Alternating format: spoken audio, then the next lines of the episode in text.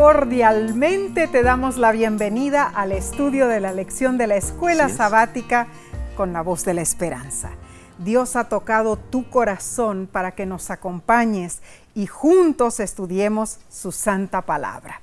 Si te has unido por la televisión, gracias. Si, eh, si estás conectado por YouTube, por Facebook o por audio, también te agradecemos por conectarte de esa manera y te instamos a que compartas este estudio con tus amados. Omar, cada semana saludamos a un país diferente. Claro. Ah, ¿cuál mencionaremos hoy? Bueno, esta semana enviamos un gran abrazo a nuestros hermanos y hermanas de Bolivia, el estado plurinacional del centro de Sudamérica con su insólita diversidad geográfica, ah. donde no es extraño comenzar el día sobre un glaciar y terminar al borde de una cascada con un zumo de papaya en la mano, escuchando el canto de los loros. Ay, qué lindo. Ah, Bolivia es rica en gente y cultura. Sí lo es. Y hoy les saludamos con cariño. Amén. Les apreciamos Dios les bendiga. Así sea, Omar. Bien, estaremos entonces repasando la lección número 2 del cuarto trimestre para el 8 de octubre de 2022, titulada Muerte en un mundo pecaminoso. Y como solemos hacer, pidamos la presencia de Dios para que Él ilumine nuestro entendimiento. Oremos. Padre que moras en los cielos, en este momento nos sentimos dichosos de estar con nuestros amigos y amigas para estudiar este candente tópico. Bendícenos, que lo que hablemos sea para honra y gloria tuya. Ilumínanos y danos la sabiduría. Esto lo pedimos en el nombre de Cristo Jesús. Amén. Amén. El texto de esta semana se encuentra en Romanos capítulo 5, versículo 12 por tanto, como el pecado entró en el mundo por un hombre y por el pecado la muerte, así la muerte pasó a todos los hombres, por cuanto todos pecaron. Ah, la principal meta de Pablo en este versículo parece haber sido destacar los abarcantes resultados de la obra de Cristo. Así es. Comparando y contrastando las consecuencias de su acto de justificación con el efecto del pecado de Adán. Tremendo. Pablo comienza con una personificación del pecado, ah. diciendo que éste entró en el mundo. En el versículo 21 dice que el pecado reinó para muerte. Y más adelante menciona que el pecado tiene dominio sobre nosotros, que genera toda suerte de concupiscencia, engaña y da muerte al pecador. Debido a la desobediencia de Adán y Eva, el principio del pecado entró al mundo. A su vez, el pecado se convirtió en la fructífera raíz de innumerables desobediencias. En Romanos capítulo 5, Pablo usa tres diferentes palabras para describir el mal que se opone a la voluntad de Dios jamártema, paráptoma y paracoé. La primera se traduce como pecado, la segunda transgresión y la tercera desobediencia. Pablo no se ocupa del origen del mal, no. Más bien explica que el primer hombre violó la ley de Dios y en esa forma se introdujo el pecado en el mundo. Saben, así, el punto principal de comparación que Pablo destaca es el siguiente. Así como el pecado y la muerte derivaron de Adán y pasaron a toda la raza humana, así también la justificación y la vida derivaron de Cristo para toda la humanidad. Mm. Tremendo. Y es interesante la opinión de Calvino. Oh, tremendo. Que dijo lo siguiente, hay tres cosas que deben considerarse en el pecado de Adán el acto pecaminoso, el castigo de la ley y la depravación de la naturaleza. O en otras palabras, la transgresión de la orden, el castigo de la muerte con la corrupción natural Y así vino la deformidad y el desorden. Tremendo concepto, sí. Sí, pero, pero más recordemos que el mal germinó en Lucifer, hermanos. En primer lugar, claro. Claro, cuando Dios confirió el honor especial a Cristo, anunciando que crearían el nuevo mundo sin incluirlo a Lucifer. Claro. y este se llenó de envidia y celos, causando que fuera echado del cielo. Pero sí, la, la, pregunta es por qué no lo incluyeron a él. Y te voy a mm. decir porque, porque ya Dios conocía las intenciones del corazón. Él, ya se había compenetrado en el cerebro de Lucifer. Pero también, Y veía que él ya tenía una semilla de Es cierto, es cierto, pero Lucifer era un ser creado. ¿Cómo podía él crear con Dios? No, pero podía dar bueno, podía dar un influx de, opiniones. El color este queda lindo, el color, eh, bueno. Entonces, transformándonos, transformándose en Satanás, buscó destruir la felicidad de Adán y Eva en la tierra para así causar dolor en el cielo. Claro. ¿Y qué causó dolor? El odio que tenía. El libro Historia de la Redención, que es mi favorito de la misma autora, página 28, menciona que Satanás pensó de esta manera. Si de alguna manera podía inducir a Adán y Eva a desobedecer, Dios haría algo para perdonarlos. Entonces él y todos los ángeles caídos dispondrían de una buena oportunidad para compartir con ellos la misericordia de Dios. Inteligente. Mm. Si pensamos como seres humanos falibles, tal vez nosotros hubiéramos hecho lo mismo. Bueno, Omar, plenamente consciente de la estrategia de Satanás, Dios, Dios advirtió a Adán y a Eva que no se expusieran a la tentación. O sea que no había excusa. Les enseñó muy bien, ah. ¿cierto? Esto, mis hermanos, significa que incluso cuando el mundo todavía era perfecto, ya existían restricciones claras para que los seres humanos las obedecieran. Bueno, tristemente, ellos desobedecieron. Y después de que entró el pecado, Dios pronunció la sentencia, polvo eres y al polvo volverás. Y esas son las palabras que se dicen en todos los sepelios, eh, sepelios de, por ejemplo, el de mi madre, el de mi padre, yo lo dije en ambos. Ah, qué tristeza, señores. Eh, son palabras muy punzantes, muy difíciles de tragar. Pero nos preguntamos, ¿es la muerte un castigo o una consecuencia? ¿Cómo explicamos el impacto del pecado en la creación de Dios? ¿Por qué es tan preocupante la perspectiva de la muerte? ¿Acaso es justo que estemos bajo, bueno, una sentencia de muerte por el pecado de nuestros primeros padres? Saben decir, la, la Biblia nos da y habla de tres muertes. Así es. ¿Cómo? Una vez muerto, estás muerto. bueno, la muerte espiritual es número uno. Número dos, la muerte transitoria y número, eh, bueno, esa muerte transitoria, déjamelo explicar, o sea, la primera muerte que Jesús describió como un sueño. Y la muerte eterna, número tres, en ese mundo, o digo en este mundo, la muerte alcanza a todos. Todos mueren, bebés sin pecado, gente moral, gente religiosa y también los depravados ocurrió un efecto universal con una causa universal luego. Claro. Esa causa es un estado de pecado en este mundo y de tristeza para el resto del universo, que trae la segunda muerte, que son los que van a morir para siempre.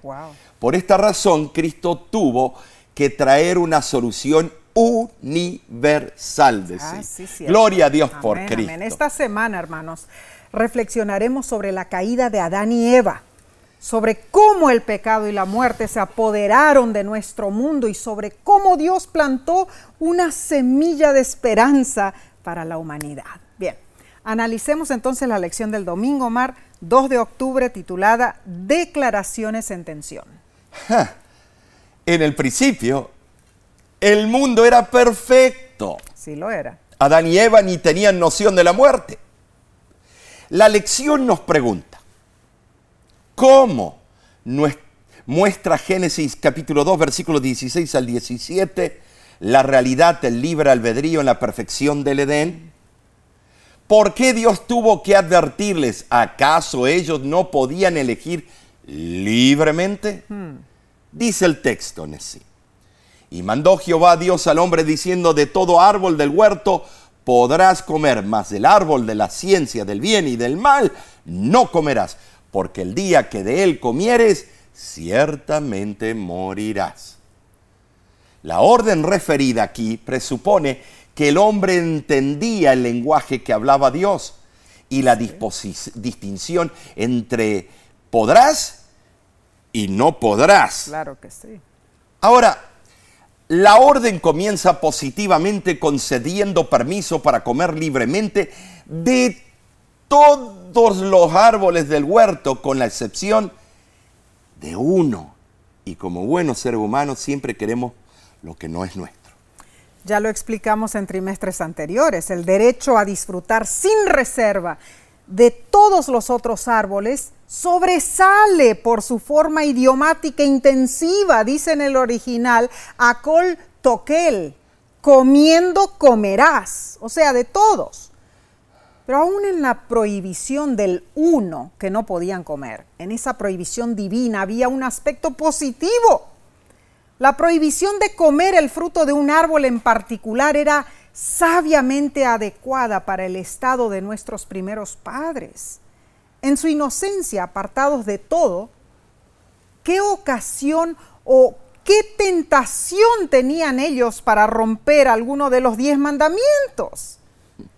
Sin embargo, el desarrollo de los acontecimientos prueba que toda la raza humana estaba comprometida en esa responsabilidad de nuestros padres. Esa es una seria verdad. Demasiado. Ahora debemos determinar la muerte por la naturaleza del sujeto al que se aplica. La muerte no es necesariamente la cesación de la existencia, no.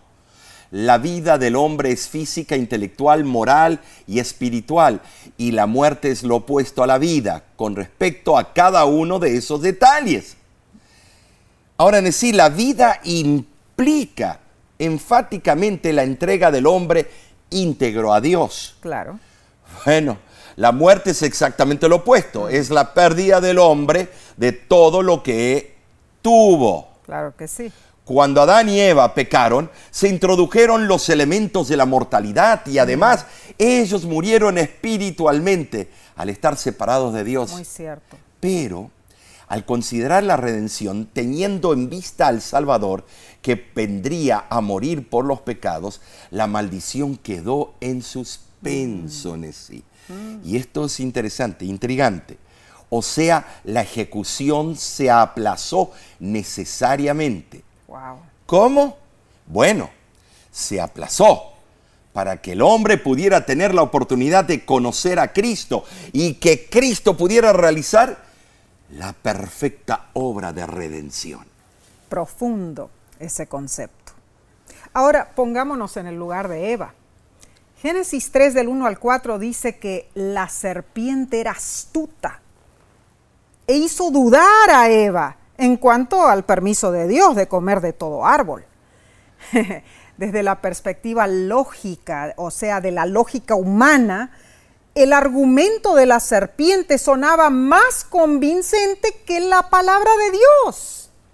En primer lugar, en ese entonces, no había evidencia en el mundo de la existencia del pecado y la muerte. En segundo lugar, la serpiente estaba comiendo el fruto prohibido y disfrutándolo. ¿Por qué Eva debería abstenerse de hacer lo mismo? el mandato de Dios pareció en ese momento ser demasiado restrictivo y sin sentido. Eva vio que la serpiente estaba perfectamente bien, que nada le había pasado. Así es como las apariencias engañan. El autor de la lección dice, desafortunadamente al decidir entre las dos declaraciones en el conflicto, Eva ignoró tres principios básicos. Primero, la razón humana no siempre es la forma más segura de evaluar los asuntos espirituales. Segundo, la palabra de Dios puede parecernos ilógica y sin sentido, pero siempre es correcta y confiable. Y tercero, hay cosas que no son malas en sí mismas, pero Dios las ha escogido como prueba de obediencia. Ah, Nesí, tenemos que estar de acuerdo en esto. La serpiente sabemos que tenía patas y manos tal vez, porque lo más probable tenía un fruto, lo había mordido y no estaba muerta. Entonces Eva razonó, si no murió eh, es que está diciendo la verdad. Y segundo, yo me imagino, acércate un poquito. Ven, la serpiente habrá dicho, qué hermosa que eres. Eres preciosa. Es cierto. No hay otra criatura en, en, todo el Edén como tú, mm. cariño.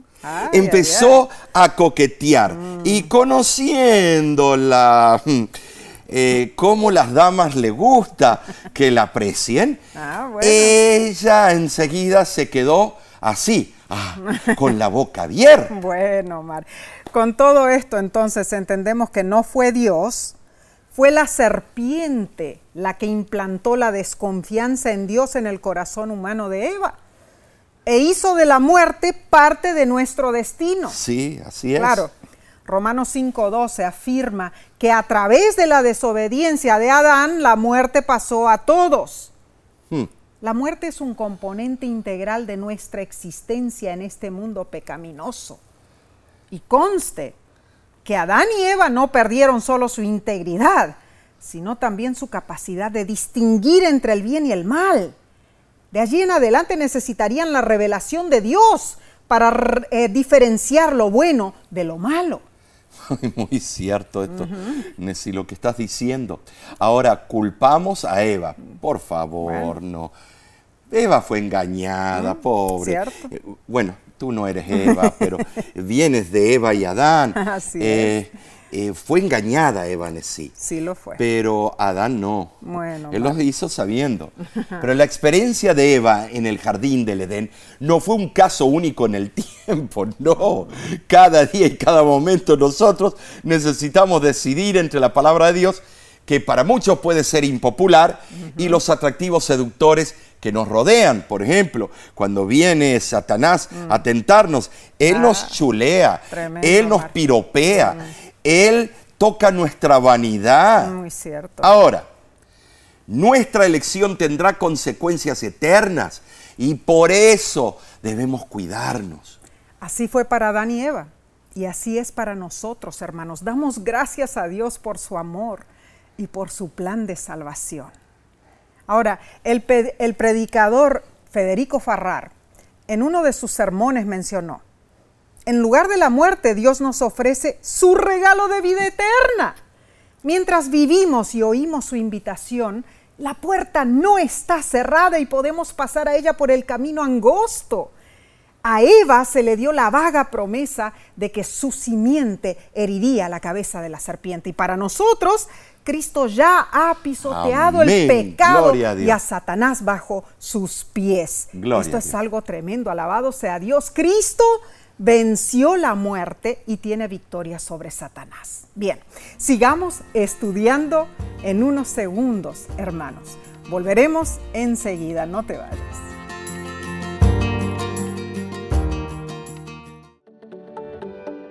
En nuestra aplicación puedes encontrar más contenido como este que te ayudará en tu vida espiritual.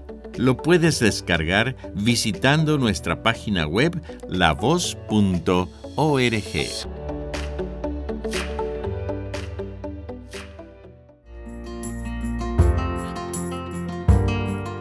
Esta lección está fascinante. Ay, sí, claro. Sigamos entonces indagando sobre este tópico tan interesante y pasemos al estudio del lunes 3 de octubre titulado el engaño de la serpiente. Oh, esto se pone bueno. En unos instantes vamos a leer Génesis 3, o sea, capítulo 3, del 1 al 7. ¿Y para qué? Para entender un ejemplo patético de la psicología de la tentación. Así es. Allí están envueltos cuatro personajes, mm. Por supuesto, nuestro Dios, luego Eva, Adán y la serpiente como medium de Satanás. Cierto. El texto advierte al lector que nuestros primeros padres lidiaron con Satanás y no con un simple reptil, porque la serpiente hablaba y se oponía a Dios directamente. Satanás, maestro de intrigas y padre de mentiras, presentó la desobediencia como un asunto de libertad y ganancia. Cierto. Nesí, eh, ¿qué te parece? Por favor, lee esos versículos de Génesis capítulo 3, del 1 al 7. Muy bien, claro que sí dice. Pero la serpiente era astuta, más que todos los animales del campo que Jehová Dios había hecho, la cual dijo a la mujer, ¿con qué Dios os ha dicho no comáis de todo árbol del huerto? Y la mujer respondió a la serpiente, del fruto de los árboles del huerto podemos comer, pero del fruto del árbol que está en medio del huerto, dijo Dios, no comeréis de él, ni le tocaréis, para que no muráis. Entonces la serpiente dijo a la mujer, no moriréis, sino que sabe Dios que el día que comáis de él serán abiertos vuestros ojos y seréis como Dios, sabiendo el bien y el mal. Mm. Y vio la mujer que el árbol era bueno para comer y que era agradable a los ojos y árbol codiciable para alcanzar la sabiduría y tomó de su fruto y comió y dio también a su marido, el cual comió así como ella. Entonces fueron abiertos los ojos de ambos y conocieron que estaban desnudos. Entonces cosieron hojas de higuera y se hicieron delantales. Eh, yo te voy a decir algo, cuando Adán la vio a ella en forma carnal, ah, bueno, Eso habrá sido tremendo. Eso, qué hombre, eh, bueno, Bueno. eh, escuchen, se le cayó, yo no sé, la mandíbula, Bueno. dijo, wow, Eva, ¿cómo voy a, no voy a hacer lo que hiciste tú?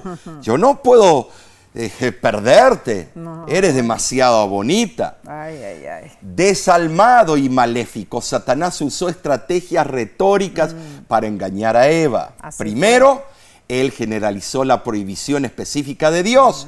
Le preguntó, ¿de veras te ha, te ha dicho Dios que no comas de algún árbol del jardín? Y Eva argumentó su error, que la provisión se refería únicamente a un árbol específico. Y la serpiente dijo, a ver, a ver, ¿cuál? Que si de él comían, morirían. Segundo, Satanás contradijo la declaración de Dios. Él afirmó categóricamente, no morirás. Cierto. ¿No ves? Yo, mira, aquí acabo de comer y no estoy muerto. Ay, ay, Y en tercer lugar, Satanás acusó a Dios de suprimir el conocimiento esencial de Eva y Adán. Así fue. Sabes, hermano y hermana, el engañador retorció la verdad y dijo, sabe Dios que el día que comas del fruto prohibido, tus ojos serán abiertos. Y ay que se abrieron. Y serás como Dios, sabiendo el bien y el mal. La curiosidad de Eva la llevó al terreno encantado de Satanás. Una vez allí, se vio obligada a decidir permanecer fiel al mandato restrictivo de Dios o aceptar las tentaciones seductoras de Satanás. Lamentablemente, Eva usó sus propios sentidos, el método empírico, el de la observación personal, ¿para qué? Para decidir entre las dos declaraciones en conflicto. Ahora, fueron tres cosas la- eh, eh, que llamaron, le llamaron la atención a Eva. Primero, ella vio que desde una perspectiva dietética el fruto era bueno para comer. En segundo lugar, desde un punto de vista estético, ella vio que el fruto era un deleite para los ojos. Y tercero, desde un análisis lógico, el fruto era deseable. ¿Para qué? Para alcanzar la sabiduría. Ay, ay, ay, Omar, Omar. Ay, ay, ay, Satanás. Y que, y que somos sabios hoy en Ay, día. Satanás Ah. astutamente supo cómo tender la trampa y Eva Qué cayó, ¿no? Bárbaro. Eh, ¿Cómo caímos Ah. los seres humanos? Tristeza, Como una tristeza. Mm. bolsa de papas caímos. Y esto lo podemos ilustrar con una costumbre de los nativos del norte de Estados Unidos. Mm. Resulta que durante un invierno, en las heladas regiones del país, un anciano indígena, Nessie, Sí. hacía un caminito por entre la nieve Ajá. y preparaba unas ramas de abeto. Ah, ¿Qué está haciendo? le preguntó un joven de la tribu. Estoy preparando una trampa para conejos. Pero, ¿dónde está la trampa? Ah, respondió el anciano sabiamente, la trampa recién la pondré dentro de dos semanas. ¿Cómo? Dijo el joven, el joven. Primero arreglo el caminito para que los conejos se acostumbren a él. uh, Verás, hoy por la noche vendrán los conejos y tendrán temor de pasar por el caminito. Pero mañana ellos se acercarán más y más. Y más tarde uno de ellos se animará a caminar por él. ah, Y pocas noches después, los conejos se van a estar familiarizados con el camino y lo usarán frecuentemente sin ningún temor. ay, ay, ay. Entonces yo pondré la trampa en medio, entre las ramas, y así cazaré, cazaré al inocente conejo. Ah, muy acertado ejemplo, Mar. Tremendo, este aprendió en la escuela de sabemos quién. Ah, Y Satanás usó la misma táctica con Eva. Y saben, aún la usa hoy con nosotros, hermanos. claro, él prepara el camino. Claro que sí. Primero, en realidad, eh, nos atrae a algo que da la impresión de que no es malo ni bueno. Y cuando adquirimos confianza, ¡pa! Caemos Trampa. en su trampa. Ay, no, y qué Así es. Mm. difícil después salir de eso. Y tristemente ocurrió que al comer del fruto prohibido, los ojos de Adán y Eva fueron abiertos. Uy, uy, uy, uy, uy. Pero, estimados, sus ojos se abrieron de una manera muy diferente a lo que esperaban, diferente a lo que la serpiente les había inducido a pensar. Se percataron de que habían perdido lo que antes tenían, su pureza y su inocencia. Se desvanecieron y vieron que estaban desnudos. Ah, muchos aseguran que, de todo, que todo tipo de conocimiento es válido, Hmm. siempre y cuando retengamos lo que es bueno, así dicen. Pero la trágica experiencia de Adán y Eva demuestra que el conocimiento a nuestro nivel humano puede ser muy perjudicial. La verdad es, Omar, que hay ciertas cosas que es mejor que no las sepamos.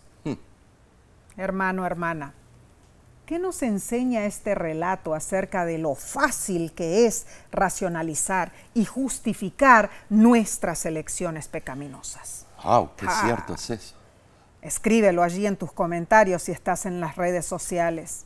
Que Dios nos ayude a permanecer a su lado siempre, hermanos. Bien, continuemos con la lección del martes 4 de octubre titulada No moriréis. Qué mentira filosófica, ¿no Mm. es cierto? Sí. Qué mentira más astuta. Sí, la verdad. Génesis 3.4 dice, entonces la serpiente dijo a la mujer, no moriréis. Mm. Ay, por favor, ¿a dónde tengo mi padre, mi madre, mis abuelos? Allá, en la, en la tumba. Tristeza. ¿Cuántas veces y de cuántas maneras diferentes esta mentira se ha repetido a través de los siglos? Muy cierto. Esta declaración tenía la apariencia engañosa de una afirmación de sí con mucha autoridad. Prometer ese castillito en el aire.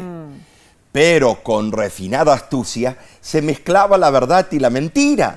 Ese acerto contradecía la orden explícita de Dios. Claro, En el hebreo se emplea el máximo énfasis, énfasis que, que se puede traducir como, bueno, positivamente, no moriréis. Wow. Satanás desafió la veracidad de la orden de Dios con una mentira desembosada. Así fue. Ahora, Por esa razón Cristo lo llamó padre de la mentira. Y te voy a decir algo. Cada vez que tú aceptas una mentira o de un predicador o de un líder o de cualquier persona, tú ya sabes a quién puedes llamarlo de papito, a Satanás. Cuidado con eso. El autor de la lección nos explica. Una poderosa manifestación de esta mentira se ve en la creencia común en la inmortalidad del alma.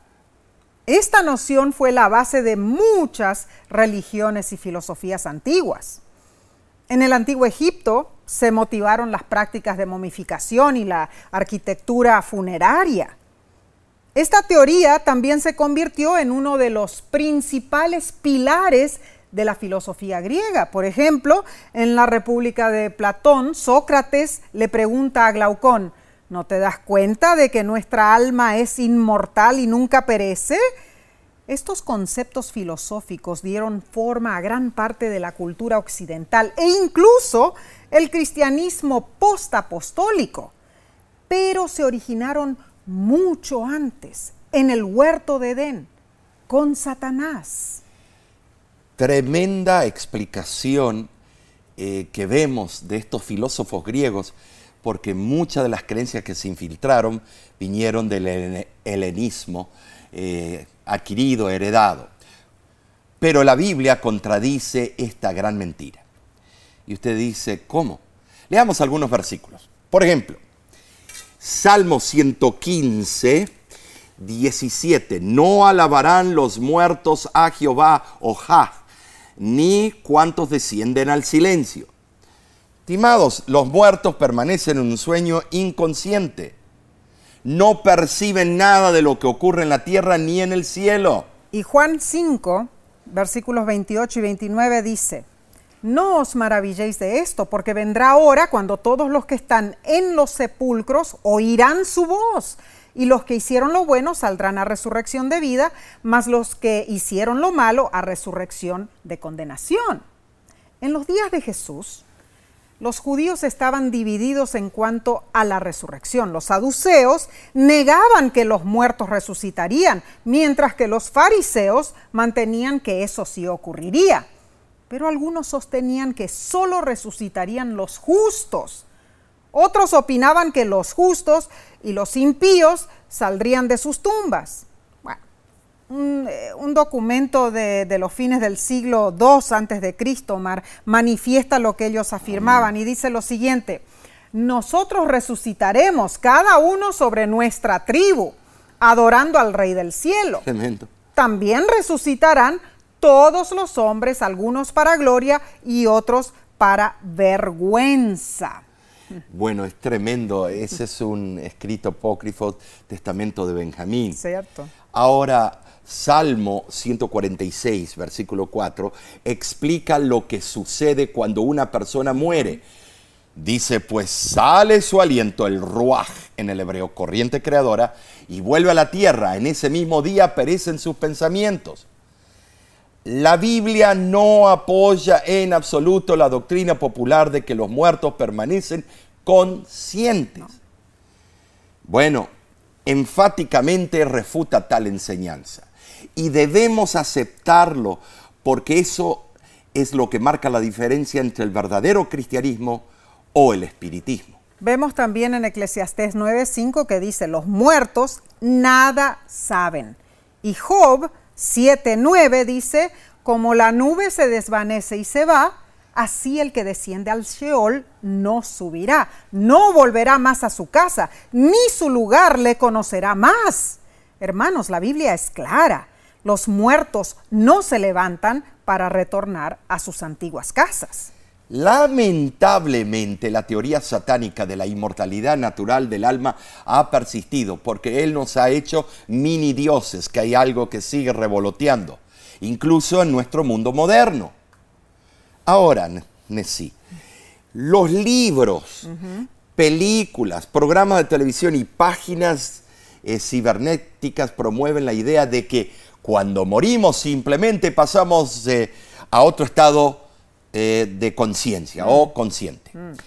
Y es triste que este error se proclama también en muchos de los púlpitos cristianos, porque es, una verdad que acaricia y, hace sentir bien a todos. Entonces las ofrendas entran y, todo eso. Incluso la ciencia se ha involucrado en este tópico. Hay una fundación en los Estados Unidos que afirma crear tecnología que nos permitirá contactar a los muertos. Eh, de verdad te digo, no estás contactando a los muertos, sino a los mm. agentes malignos en forma humana. Esa fundación declara que los muertos creen que todavía están vivos, pero que existen como PMP, o sea, personas postmateriales. Sí, esto es increíble. Sí, es cierto. Con este error tan frecuente, no, no, sorprende que este engaño juegue un papel crucial en los eventos finales de la historia humana. ¿Con qué?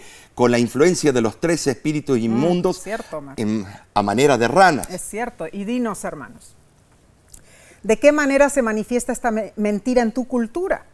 Muchos países latinos esto se celebra ah, con el Día de los Muertos. En México, por ejemplo, es una fiesta importante cultural y religiosa que dura hasta tres días. En Brasil es un día de contemplación, de recordar a aquellos que partieron y como la mayor parte de las escuelas y negocios están cerrados, Ah, es típico que las familias vayan al cementerio a visitar el túmulo de sus seres queridos. ¿Para qué? Para dejarles flores, alimentos y rezar por ellos. En Bolivia, el Día de Muertos representa la supervivencia de la cultura andina. De acuerdo con esa creencia, la muerte no es el cese de la vida, sino parte de esta. En ese día, los haya, eh, perdón, ajayús, mm. espíritus, vuelven desde las montañas trayendo consigo fertilidad en Ecuador, el Día de los Difuntos tiene una amplia gama de tradiciones, entre ellas la preparación de las guaguas mm. de pan y colada morada. Según la cultura quitucara, hay una conexión especial entre el más allá y este mundo. En Guatemala, el Día de Todos los Santos se comparte en familia con el tradicional consumo de fiambre, un platillo de origen maya, y las familias llevan músicos tradicionales, velas y arreglos florales para los fallecidos. Ay, Omar, pero todas... Tremendo todo esto. Cierto, pero todas estas creencias son fabricadas por el padre de la mentira para mantener la ignorancia, hermanos, hermanas, debemos confiar en la palabra de Dios y no en lo que nos dicen nuestros sentidos y creencias. Bien, daremos continuación a este instructivo estudio. En unos segundos analizaremos la parte del miércoles. Volvemos enseguida.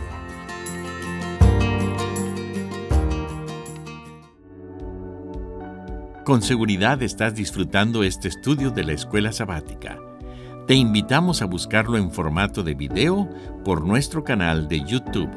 Lo puedes encontrar en youtube.com diagonal La Voz de la Esperanza.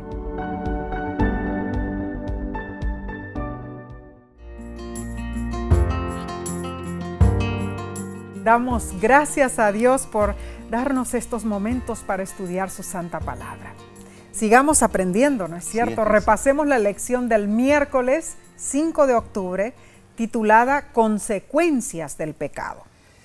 Y hay consecuencias, hermanos. en tu tiempo de estudio personal, lee Génesis capítulo 3, versículos del 7 al 19, para que veas lo que acarrió el pecado. Cautivada por el discurso persuasivo, persuasivo de la serpiente de sí, Eva no anticipó el largo alcance y las consecuencias de su elección. Claro que no. Yo me imagino cuando se despierte en el día final mm. y vea las consecuencias. Leamos nuevamente Romanos 5:12. Dice así, por tanto como el pecado entró en el mundo por un hombre y por el pecado la muerte, así la muerte pasó a todos los hombres por cuanto todos pecaron. El pecado es una maldición que trae terribles secuelas. es. como una avalancha, aparentemente comienza como nada, pero luego rompe y derriba todo lo que es hermoso, valioso y significativo. Muy cierto. Y finalmente destruye la vida por completo. Así es.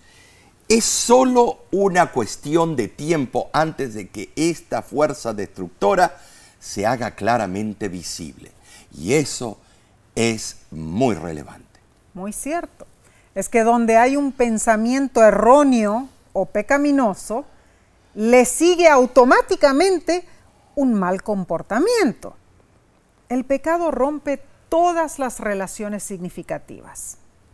Solo trae miseria, sufrimiento, separación y complicación. Rompe nuestra relación con Dios, o sea, la dimensión vertical de nuestra existencia. Y también trae múltiples rupturas horizontales, o sea, destruye las relaciones con los que nos rodean. El apóstol Pablo representa al pecado como un intruso que viene de afuera y entra en el ámbito de la humanidad. Pablo destaca lo siguiente, el pecado número uno y la muerte, como un principio y un poder destructor, derivaron de Adán y pasaron a toda la raza humana. En segundo lugar, la justificación y la vida como un principio y un poder que contrarresta y vence al pecado. Derivaron esto de Cristo para toda la humanidad. Interesante lo que añade la sierva del Señor cuando dicen patriarcas y profetas, página 41.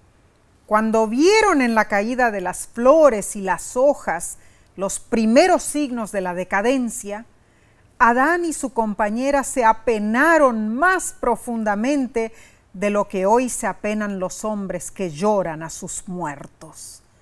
La muerte de las delicadas y frágiles flores fue en realidad un motivo de tristeza. Pero cuando los bellos árboles dejaron caer sus hojas, la escena les recordó vivamente la fría realidad de que la muerte es el destino de todo lo que tiene vida. Lo triste y doloroso es que a lo largo de los tiempos, e inclusive hoy, sufrimos las consecuencias de lo sucedido en el Edén. Génesis 3 describe la caída de Adán y Eva y algunas de sus consecuencias más trágicas. Ahora, desde la perspectiva teológica, ambos fueron vencidos por la teofobia Nesí. ¿Mm? ¿Cierto? El temor de Dios.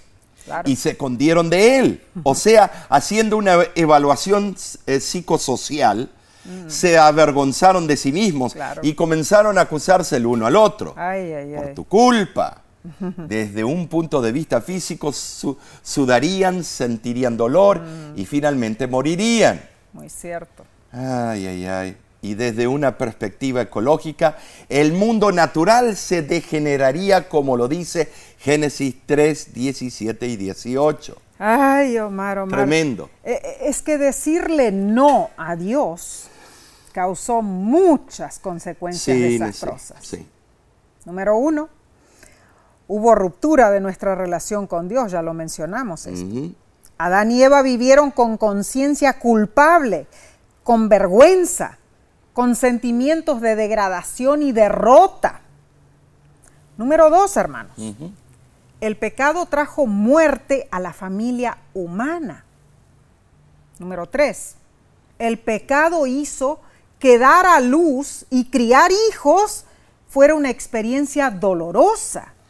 Número cuatro. El pecado hizo del matrimonio un lugar de lucha por el dominio y la supremacía, en vez de una relación amorosa, afectuosa e íntima entre el hombre y la mujer. Número 5. El pecado hizo del trabajo una experiencia forzosa. El sudor y el cansancio de trabajar para ganarse la vida se convirtieron en algo obligatorio. En sexto lugar, el pecado rompió nuestra relación con la naturaleza. Y en séptimo, el pecado trajo violencia, dolor, odio, crimen y tanto más. Las consecuencias del pecado son innumerables y sí son terribles. lo, vemos todos los días de nuestra vida. Ay, qué horrible. Hermano, hermana, mientras reflejamos en las trágicas experiencias de Eva y Adán, ¿qué lecciones podemos aprender acerca de las consecuencias de nuestros actos pecaminosos. Omar, solo pensarlo me da agruras, me da angustia. Mm, es cierto. Elena White en Sermones Escogidos, tomo 1, página 336, dice, la implementación del gobierno de Satanás, sus efectos tanto sobre la humanidad como sobre los ángeles, demostrarían cuál es la inevitable consecuencia que conlleva rechazar la autoridad divina. Testificarían que el bienestar de todas las criaturas de Dios depende de la existencia del gobierno divino y de su ley. Así, el registro de este terrible experimento de rebelión habría de ser una salvaguardia perpetua para todos los seres santos e inteligentes a fin de impedir que fueran engañados en cuanto a la naturaleza de la transgresión, librarlos de pecar y sufrir su castigo. Gracias a Cristo Jesús. Gracias a su sacrificio en la cruz del Calvario, tenemos la esperanza de la vida eterna en un mundo donde el pecado nunca volverá a surgir. Amén. Amén. Y amén. Sigamos entonces con el estudio del jueves 6 de octubre titulado La primera promesa evangélica. Ahora llegamos a la esperanza. Amén. Leamos Génesis 3, 15 y 21. Eh, estos versículos son la base de toda promesa, toda profecía. Todas vuelven al mismo lugar, Nesí. Así es. Eh, si no entendemos eso, en vano eh, tratamos de estudiar profecías sin sentido. Cierto. Y dice, y pondré enemistad entre ti y la mujer, y entre tu simiente y la simiente suya esta te herirá en la cabeza y tú le herirás en el calcañar. Y Jehová Dios hizo al hombre y a su mujer túnicas de pieles y los vistió.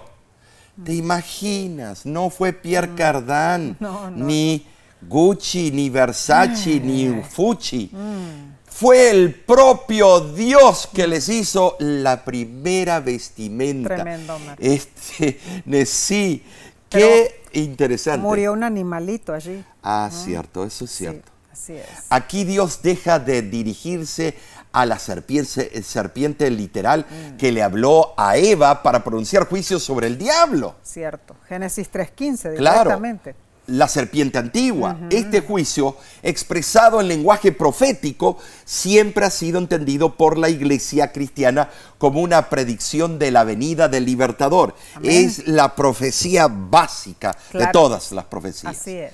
Aunque esta interpretación es incuestionablemente correcta, puede señalarse que la profecía es también literalmente verdadera. Amén. ¿Sabes? Hermano, hermana, hay una enemistad mortal entre la serpiente y el hombre, doquiera se encuentran los dos. Es evidente que aplastar la cabeza es mucho más grave que aplastar el talón.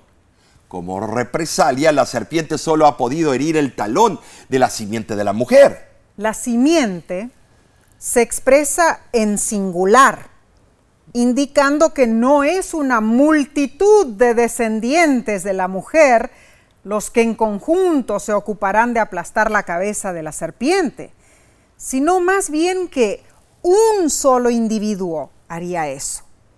Estas observaciones muestran claramente que en este anuncio está condensada la relación del gran conflicto entre Cristo y Satanás. Una batalla que comenzó en el cielo, continuó en la tierra donde Cristo otra vez derrotó a Satanás y terminará finalmente con la destrucción del maligno al fin del milenio. Apocalipsis 20:10 así lo explica. Ahora, Omar, Cristo Jesús no salió ileso. No, murió en la cruz, sí. Él no salió ileso de esta gran batalla, mis hermanos las señales de los clavos en sus manos y sus pies, la cicatriz en su costado. Zacarías se encarga de decirlo. Esos serán recordativos eternos de la fiera lucha en la cual la serpiente hirió a la simiente de la mujer. Sí, sí, así es, eso es correcto, pero debo mencionar esto, Nessie. El anuncio que Dios hizo en Génesis 3.15 debe haber producido un gran consuelo en, los dos desfallecientes transgresores que estaban delante de Dios, de cuyos preceptos se habían apartado. Ciertamente. Sabes, para Adán y Eva esa profecía significaba su salvación. Amén. Pero Adán, quien fue virrey de Dios en la tierra mientras permaneció leal, había cedido su autoridad a Satanás, pues transfirió su lealtad de Dios a la serpiente. El hecho de que Satanás comprendía plenamente sus usurpados derechos sobre esta tierra, los cuales obtuvo al ganar la sumisión de Adán, es claro porque así lo afirmó ante Cristo en el monte de la tentación. Y Adán, por su lado, empezó a comprender la magnitud de su pérdida. O sea, de gobernante de este mundo se había convertido en esclavo de Satanás. Sin embargo, antes de oír el pronunciamiento de su propia sentencia, se aplicó sobre su alma quebrantada el bálsamo sanador de la esperanza, mis hermanos. Ay, Omar, qué hermoso habrá sido esto. Precioso. Adán, Adán podía esperar su liberación, hermanos. La simiente prometida tendría poder para vencer al archienemigo de Dios y del hombre. Cuán bondadoso fue Dios, ¿no es cierto? Sí. Claro que sí. La justicia divina requería eh, castigo para el pecado, sangre cierto. para el pecado, eh, tapar esa culpa. Pero la misericordia divina ya había hallado una forma para redimir a la raza humana caída, el sacrificio voluntario de Dios, o sea, del Hijo de Dios. Claro Dios instituyó el ritual de los sacrificios con un cordero inocente para proporcionar al hombre una ayuda visual. Mm a fin de que pudiera comprender algo de alto precio que se debía pagar para expiar su pecado. Claro que sí. Ahora, no sabemos cuán clara fue la comprensión de Adán del plan de la redención, pero podemos estar seguros de que le fue revelado lo suficiente para asegurarle que el pecado no duraría para siempre, que de la simiente de la mujer nacería el redentor, que sería recuperado el dominio perdido y que se restauraría la felicidad del Edén. ¿Y nosotros qué somos? Somos los descendientes, no solo de Eva, pero somos nosotros los descendientes y herederos de Cristo. De principio a fin, el Evangelio de la Salvación es el tema de las Escrituras. Entiéndelo, créelo, así es. Alabado sea Dios por el estudio de esta semana nos abrió los ojos en cuanto a las realidades y las consecuencias nefastas del pecado. Entonces, Omar, recapitulemos lo que hemos estudiado. Número uno, vimos que el pecado fue acarreado a todo ser humano.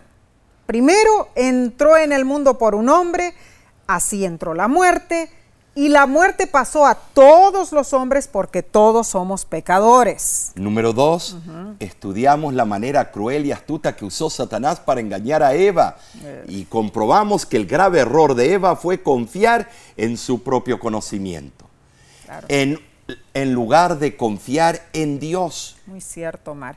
Y repasamos la gran mentira de Satanás cuando dijo, no moriréis y vimos cómo las sagradas escrituras refutan esa mentira.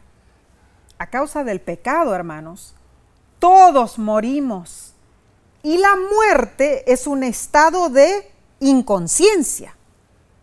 Hasta que Cristo venga, estaremos en un sueño. Es cierto eso.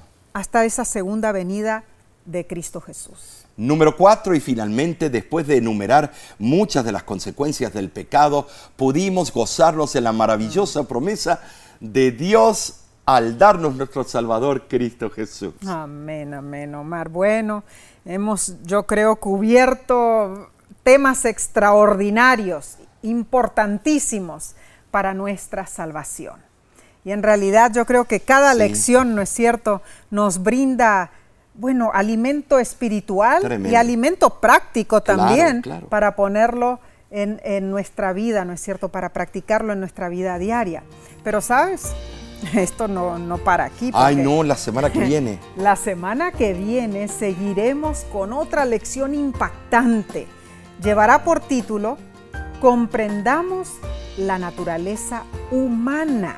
No te pierdas de estudiar este próximo Oh. tópico. Estará interesantísimo. Cierto. Y recuerda, comparte estos repasos con tus amigos y seres queridos a través de las redes sociales. Así sea. Eh, suscríbete en nuestros canales. Claro Dios te bendiga, Dios te ayude.